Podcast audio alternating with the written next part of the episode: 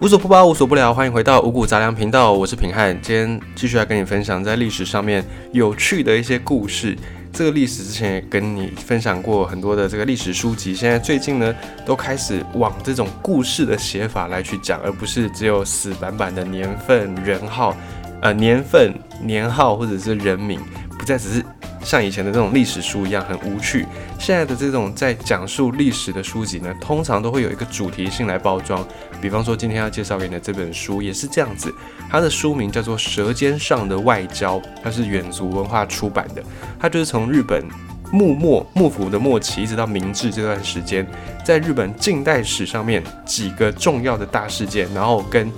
舌尖就是跟食物有关系，来做一个连接，从食物来去带入到这种历史故事当中。其中呢有一个我觉得还蛮有意思的，它的这个主题是河豚。河豚料理在日本算是嗯不能说是很罕见，可是呢也不到。遍地都是的程度，河豚因为它的那个本身食材有一些毒性，所以你在日本，你想要料理河豚，你是必须要有专门的这个执照，你是要有一个认证的，不是随便的厨师都可以去料理河豚。那么为什么日本人喜欢吃河豚呢？这种生物呢？因为河豚叫做虎姑，这个虎姑它是一个 g 一个 g 的音，虎姑，可是它的听起来的谐音很像虎姑，一个是 g，一个是 k。那这个福库呢，在日文里面就是福福气的福，这个福字在日文就叫做福库，所以呢，日本人就觉得这个河豚很吉祥啊。他们虽然是河豚的真正的发音叫做虎姑，可是他们会把它变成福库，听起来就是很像把福气吃下肚。那至于河豚本身的这个虎姑的音呢，则是转换成汉字之后变成不遇。就是遇不到的那个不遇的意思，所以大家就觉得河豚原本的名字有点不太吉祥，他们就会都把它念成福气的那个福的这个音。所以现在河豚呢，也是在日本算是非常有代表性的一道料理。而且河豚到现在可能也是因为呃捕捞的关系，然后因为大家都很想要把福气吃下肚的关系，现在河豚呢已经不是这么样的好取得。不过日本人他们吃河豚的历史还是蛮长的，根据一些。呃，历史遗迹的考证，大概两千五百多年前，当时候日本出土的遗迹就有河豚的鱼骨，所以他们自古以来就有吃河豚的一个习惯。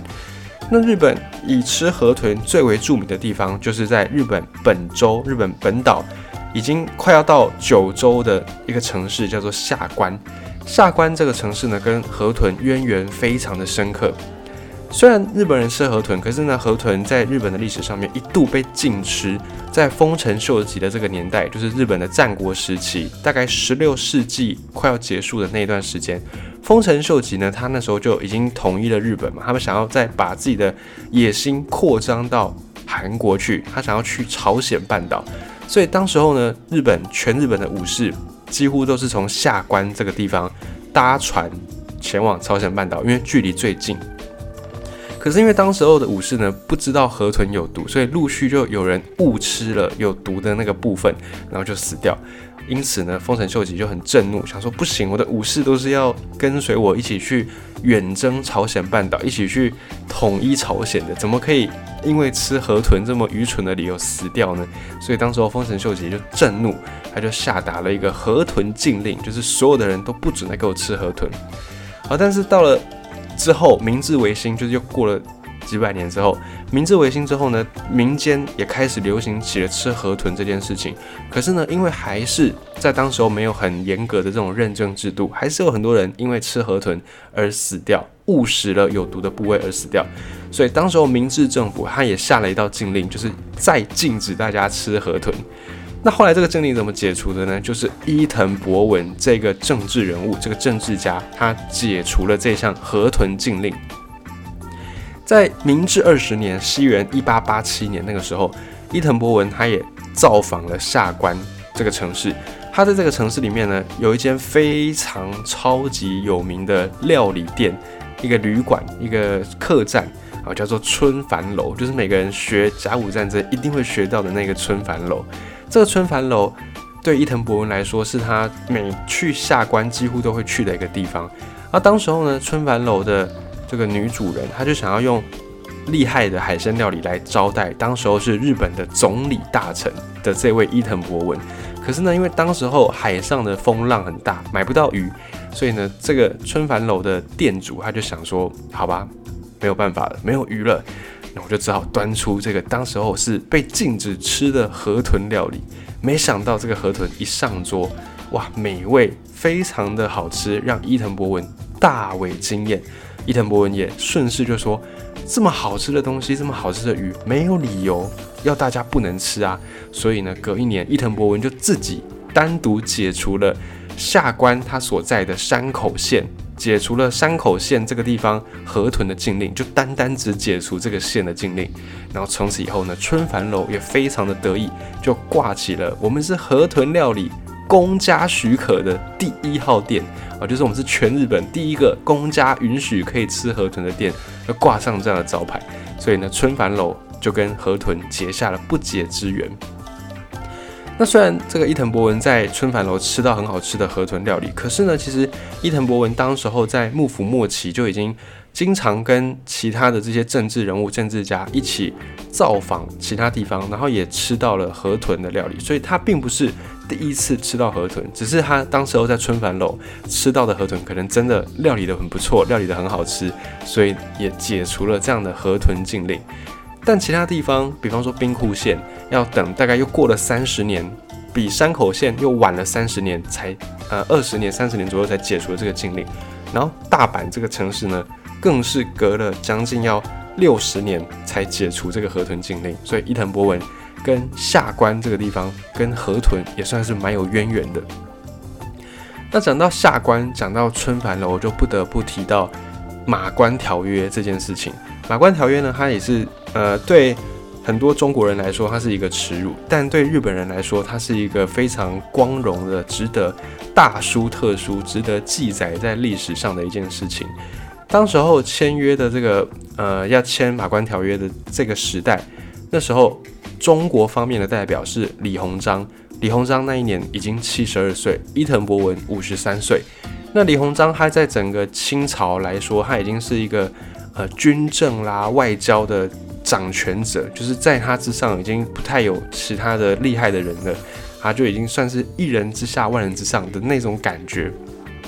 然后在一八九五年那一年，就是马关条约签署的那一年，在那一年的三月份，李鸿章跟一百多名的随行人员就搭着两艘船抵达了下关这个地方。到了下关之后呢，因为他们就是要议和嘛，清朝这边要跟日本这边要议和，因为那时候在打日清战争啊，清朝觉得说啊，我不能再继续这样打下去了，所以就派出李鸿章还有随行的人员要来日本这边准备要来谈和。然后到了下关之后，伊藤博文也准备了一系列的餐点要给李鸿章跟代表团的人。可是李鸿章他拒绝，他就觉得说，目前日本跟清朝两国还在交战，所以不吃敌人准备的饭菜。一方面呢是可能在外交上面有这种不吃对方的饭菜，就是不会落人口实；一方面也是担心，如果日本有意要在这个饭菜下毒，那可能就会影响到很大的一个事情。所以呢，伊藤博呃伊藤博文准备这些饭菜，李鸿章当时是拒吃的。不然，其实中国自古以来也都把河豚当成是一个山珍海味，然后就就是反正他们就是没有吃就对了。那这个李鸿章他们随行的这些使节团，甚至里面也包含了厨师，所以在整个日本待的期间呢，中方清朝这边的使节团基本上都是自己煮饭。也有人说，考量到那时候李李鸿章年事已经高，已经七十几岁的高龄，可能也担心他吃不惯外国的食物，水土不服，所以在当时候李鸿章来的这个船上，还有很多的食物啦，很多的水啦，大量的物资，反正就是希望帮李鸿章做最好的一个打点，最好的一个准备。那在签署马关条约的这个春帆楼，春帆楼它的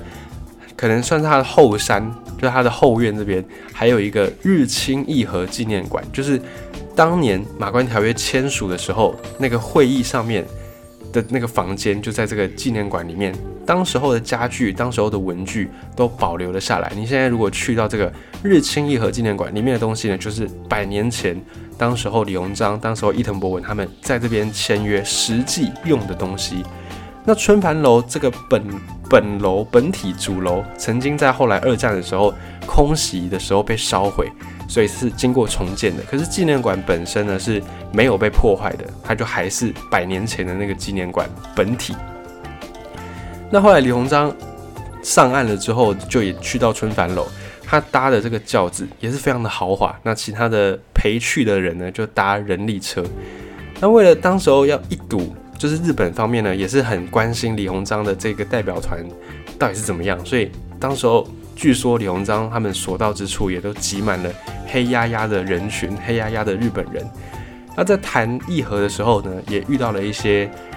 插曲、意外资料、意料之外的事情，因为日本跟清朝这边要谈和，伊藤博文那时候主张先把条件都讲好再停战，因为他担心如果你先停战了之后，清朝可能就会拖延，用拖延战术，然后去诶跟列强哭诉，就跟当时候的世界其他强国英国啦、法国啦等等。来去找这些外援，到时候日本就麻烦了。所以日本这边就很坚持说，一定要把这些我开出来的条件，你们清朝都满足了，我才要停战。那就在这个议和还没有真正讲好条件怎么样，就在彼此还在讨价还价、还在杀价的这个过程当中，李鸿章他也被日本人开枪狙击，被这个日本比较狂热的分子给开枪了。那这开枪的人，年轻人，他当场就被压制，子弹很幸运。没有打到李鸿章的心脏，而是打到李鸿章的左眼，眼下大概一公分，也没有伤到眼球，而是卡在那个骨头里面。所以李鸿章当时候虽然被枪打到，可是没有生命危险。不过这一枪开下去，伊藤博文瞬间惊慌失措，因为这个议和人家是来讲和的啊，结果我们的人这样开枪射杀人家。这个对国际上这些大国，美国、英国，他们一定会觉得说啊，日本果然还是一个野蛮的国家，还是一个没有开化的野蛮的国度。所以那时候伊藤博文就很担心这个事情传出去，可能会让整个议和的事件变得有其他变数。然后当再来是当时候李鸿章也是七十几岁，七十几岁的人就算眼那个眼球没有中弹，可是毕竟还是一颗子弹打进去，这个伤势也让人家担心。如果李鸿章又回国之后，他中弹的事情可能又会变得更更加的复杂，更加难以以李鸿章以那个伊藤博文他自己心中的那个想法去进行。所以呢，李鸿章中枪中弹之后，日本各大团体还有一些有志之士，马上就陆续的派慰问团前往到下关，然后有大量的慰问的电报，全日本三十间的报社也一起联名写了一封慰问信。然后反正就日本这边呢，民间也好，官方也好，无所不用其极的，就是要来关心李鸿章的伤势，然后也是有希望李鸿章这个事情可以不要节外生枝。那日本也真的是担心这次的狙击事件会让世界各国开始同情清朝，可能就会让日本这边无条件的停战。那最后伊藤博文也担心事态会往这样去发展，就赶快的要来把这个事情给他讲完，给他讲好。那这边还有一个很有趣的插曲，就是刚刚讲到有一个日本人，他不是开枪射杀李鸿章吗？这个开枪的人叫做小山丰太郎。这个小山丰太郎他本来呢是要刺杀伊藤博文还有李鸿章，他就是要让这个战争继续进行。所以他本来不只是要杀李鸿章，他也要杀伊藤博文。他曾经就真的在广岛，就离下关不远的地方，他就真的在这边等要杀伊藤博文的机会。可是呢，当他看到伊藤博文的那个 moment，那个当下，伊藤博文旁边是有艺妓的。那那时候，小山丰太郎自己就想说：哇，在这个状况之下，两国正在交战，准备要议和的这个时刻，伊藤博文他竟然还可以如此从容，他还有心情找艺妓。当时候，小山丰太郎心里面就觉得：哇，这样的人呢，杀了他太可惜了，所以就放弃了刺杀伊藤博文，就转而直接去直取李鸿章的性命。但是伊藤博文呢，他也想要赶快把这个事情给他讲好，他也进一步的施压李鸿章，就说我们不会让你们无条件的拖延下去。如果你们没有要接受我们的条件，整个谈判破裂，那我们马上六十艘、八十艘的船就在我们的港口，这些船马上就会投入到战场当中，马上让你的清朝更难对付我们。那李鸿章在那个日本的这个时间，也确实真的有看到一艘一艘的船通过那个海峡的一个状况。李鸿章自己也怕说啊，不行不行，如果这个船真的投入到战场当中，哇，那真的很麻烦的事情，所以赶快再回，就是直接跟清朝这边做联系，然后一起研究说到底要怎么跟日本来恢复。在经过了被狙击的这个事件之后，李鸿章后来一行人他们在往返下榻的饭店跟春帆楼之间，都会避免走大马路，而改走山间小路。所以这一条春帆楼跟他们下榻的这个隐街寺之间的路小路，到现在被当地人还是称为叫做李鸿章道，就是当年李鸿章他们。为了怕又再被狙击，所以就走这条小路。这个道路的狭窄程度是非常非常的狭窄的，然后在这个道路上面走，其实不是很好走。那让李鸿章这样的贵为是清朝已经算是高级官员的人，都选择走这种很难走的小路，连这样的一个李鸿章，他最后都只能够做到让日本一点点的让步，然后就签署了这个堪称是。非常非常重大的一个文件《马关条约》。这个《马关条约》大概就是清朝要承认朝鲜是一个独立的国家，然后清朝要割让当时候的辽东半岛、割让台湾、割让澎湖列岛，还要支付大概是当时候的三亿日元这么多的赔款啊，还有很多很多的开放港口啦，然后那个开放航线啊、税金什么一大堆的项目，反正大概以上就是这几个《马关条约》的重点就对了。那后来，这个合约结束之后，李鸿章一行人一签完这个条约，马上就收拾行李，包袱款款就回去清朝。啊，伊藤博文在签完合约的那一天，也邀请二十几个下关这个地方的市议员，跟这些市议员报告结果。然后呢，在当天的下午，大概四点多开始，下关这边的有志之士也邀请了伊藤博文，还有相关的一些日方代表跟随行人员，一起在春帆楼这个地方。办了一场非常盛大的慰劳的宴会，然后后来他们也要上报给天皇，就派人搭船去广岛，然后再进一步的去跟天皇讲这个事情。结果呢，两国代表到最后也没有办法一起用餐。清朝的代表李鸿章跟日本代表伊藤博文也没有一起用餐，因为对于日本伊藤博文来说，这个马关条约是一个。非常好的结果，非常好的一个事情。可是对李鸿章来说，李鸿章从此就被贴了一个标签，叫做卖国贼。呃，这也是蛮惨的。一场会议就让两个人的命运，甚至是历史定位大不相同。不过，虽然伊藤博文他签了这个马关条约，让日本受到前所未有的鼓舞，因为这个是日本算是近代以来比较对外成功的一个外交，就是包含战争，也是包含后面的。外交也是相对来说比较成功的一次，所以这个马关条约对日本来说意义非常重大。可是呢，在马关条约签署一个礼拜之后，在四月份，那时候俄罗斯就联合德国、联合法国，要求日本你要放弃你在中国辽东半岛的这个权益。那日本当时候也因为强虽强，可是那是跟清朝比起来强，那跟俄罗斯、跟德国、跟法国这些国家。单一个比都不一定有胜算，更何况是三国联合。当时候日本根本没有办法对付这三国，所以就只好在五月份的时候就接受俄罗斯的这个提案。然后他们日本人也自己说，我们要开始卧薪尝胆，也酝酿了对俄罗斯的敌意，对俄罗斯的这种不满。后来伊藤博文他还是继续在政治界来发光发热。他后来比较主要的就是从事韩国这边、朝鲜这边的一个。政治计划，因为虽然在马关条约当中呢，日本它要求清朝，你不能再把你把朝鲜半岛不能再把韩国当成是你的附属国。可是呢，等到这个马关条约签完之后，日本他的野心又浮现了，他就希望把朝鲜这个地方也纳为己有。所以后后来他们有去殖民朝鲜。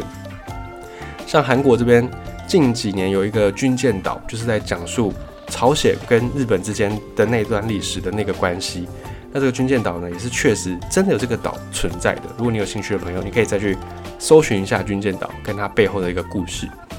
后来伊藤博文他主要的政治工作的重心就放在朝鲜这个地方，那他又想要去并吞朝鲜，就往朝鲜这边来继续的思考一下他的政治未来。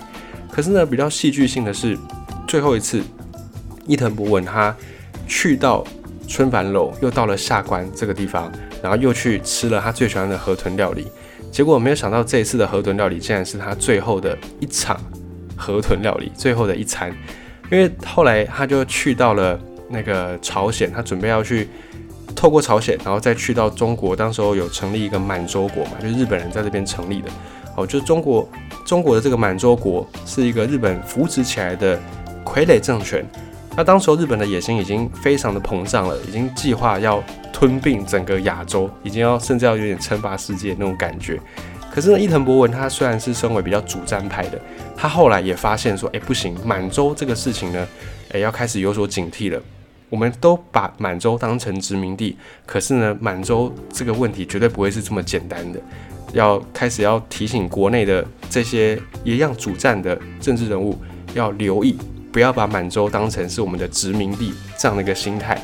然后他本来要去做这个演说，然后到了他吃完这个最后一次的河豚料理。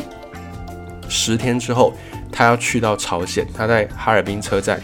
就在满洲的地方，在现在的哈尔滨车站遭到朝鲜独立运动家安重根枪杀身亡，他就死掉了，客死异乡。距离他上一次在春帆楼吃河豚料理十天前，不过十天的时间，这样一个对近代日本、对近代亚洲都有着非常大影响的一个人物，就这样算是。呃，蛮让人，呃，也不能说惊讶，也不能说惊叹，就是怎么讲，不甚唏嘘。我就是这么样的一个人物，最后他是以这样的方式离开人世。这个就是收录在这本书《舌尖上的外交》书里面其中的一个篇章，讲述河豚料理跟伊藤博文还有李鸿章之间的这些关系。